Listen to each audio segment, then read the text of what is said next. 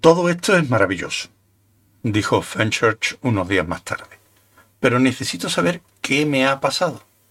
Mira, entre nosotros existe esa diferencia. Tú perdiste algo y lo volviste a encontrar, y yo encontré algo y lo perdí. Necesito encontrarlo de nuevo. Tenía que estar fuera todo el día, así que Arthur se preparó para pasarlo haciendo llamadas de teléfono. Murray Bost era periodista en uno de esos diarios de páginas pequeñas y letras grandes. Sería agradable decirle que no por eso tenía poco mérito, pero lamentablemente no era ese el caso. Daba la casualidad de que era el único periodista que Arthur conocía. Así que le llamó de todos modos. Arthur, mi vieja cuchara de sopa, mi vieja tetera plateada. Qué sorpresa oírte. Alguien me dijo que andabas por el espacio o algo así.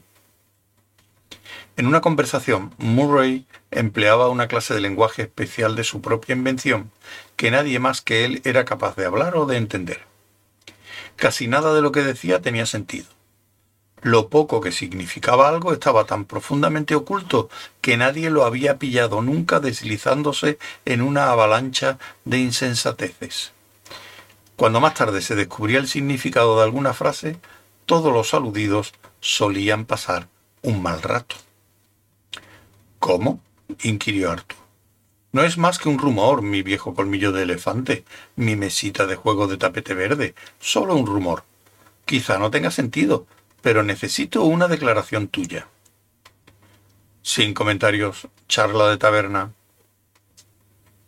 Nos encantaría, mi vieja prótesis, nos encanta. Además, encaja perfectamente con las demás historias de la semana, así que no quedaba otro remedio que lo negaras. Disculpa, se me acaba de caer algo del oído. Hubo una breve pausa, al cabo de la cual Murray Bost Henson volvió a ponerse al teléfono. Por su tono parecía verdaderamente preocupado. Acabo de acordarme, dijo, de la extraña velada que pasé ayer. Eh, de todos modos, viejo, ¿cómo te sientes después de haber cabalgado en el cometa Halley? Yo no he cabalgado en el cometa Halley, repuso Arthur conteniendo un suspiro. Vale. ¿Cómo te sientes después de no haber cabalgado en el cometa Halley? Muy relajado, Murray. Hubo una pausa mientras Murray lo anotaba. Me parece muy bien, Arthur. Nos vale a Ethel, a las gallinas y a mí. Encaja en el carácter misterioso de la semana. La semana misteriosa, pensamos llamarla. Bueno, ¿eh? Muy bueno. Suena bien. Primero tenemos a ese hombre a quien siempre le llueve. ¿Cómo? Es la más absoluta verdad. Todo está registrado en su pequeño diario negro. Todo cuadra a cada nivel. El Instituto Meteorológico no da una y se está volviendo chota. Chistosos hombrecillos vestidos con batas blancas vuelan por todo el mundo con sus reglitas, cajas y cuentagotas. Ese hombre es las rodillas de la abeja Arthur, los pezones de la avispa llegaría a decir que constituye el conjunto de zonas erógenas de todo insecto volador importante del mundo occidental. Le llamo el dios de la lluvia. Bonito, ¿eh? Creo que lo conozco. Eso suena bien. ¿Qué has dicho? Me parece que lo conozco. No hace más que quejarse, ¿verdad? Increíble. Conoces al dios de la lluvia. Si es que se trata del mismo individuo, le dije que dejara de lamentarse y fuera a enseñarle el diario a alguien. Al otro lado del teléfono, Murray Bost Hansen hizo una pausa, impresionado. Pues te has ganado un pastón. Has hecho un verdadero montón de pasta. Oye, ¿sabes cuánto paga una agencia de viaje a ese tío para que no vaya a Málaga este año? O sea, que se olvide de regar el Sáhara y de esas cosas tan aburridas ese individuo tiene toda una carrera nueva por delante, solo porque le paguen por no ir a ciertos sitios. Ese hombre se está convirtiendo en un monstruo, Arthur. Hasta podríamos hacerle ganar el bingo.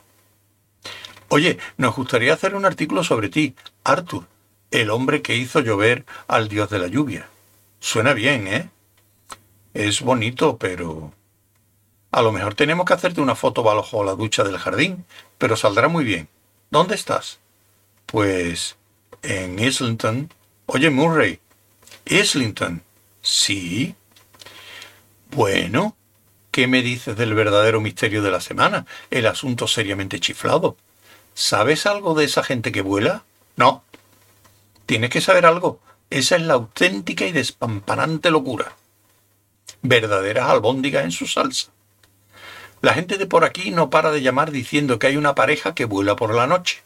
Tenemos gente trabajando todas las noches en los laboratorios fotográficos para componer una fotografía genuina. Tienes que haberte enterado. No. Pero Artur, ¿dónde has estado? Bueno, punto y aparte. Vale, tengo tu declaración. Pero eso fue hace meses. Escucha, eso está ocurriendo todas las noches de esta semana, mi viejo rallador de queso, justo en tu barrio. Esa pareja se echa a volar y se pone a hacer toda clase de cosas en el cielo. Y no me refiero a mirar a través de las paredes, ni a pretender ser vigas maestras de puentes. ¿No sabes nada? No. Artur, resulta casi inefablemente delicioso charlar contigo, compa, pero tengo que irme. Te mandaré al chico con la cámara y la manguera. Dame la dirección, estoy preparado y escribiendo. Oye, Murray, te he llamado para preguntarte una cosa. Tengo mucho que hacer. Solo quiero saber algo de los delfines. Eso no es noticia. Agua pasada. Olvídalo. Han desaparecido. Es importante.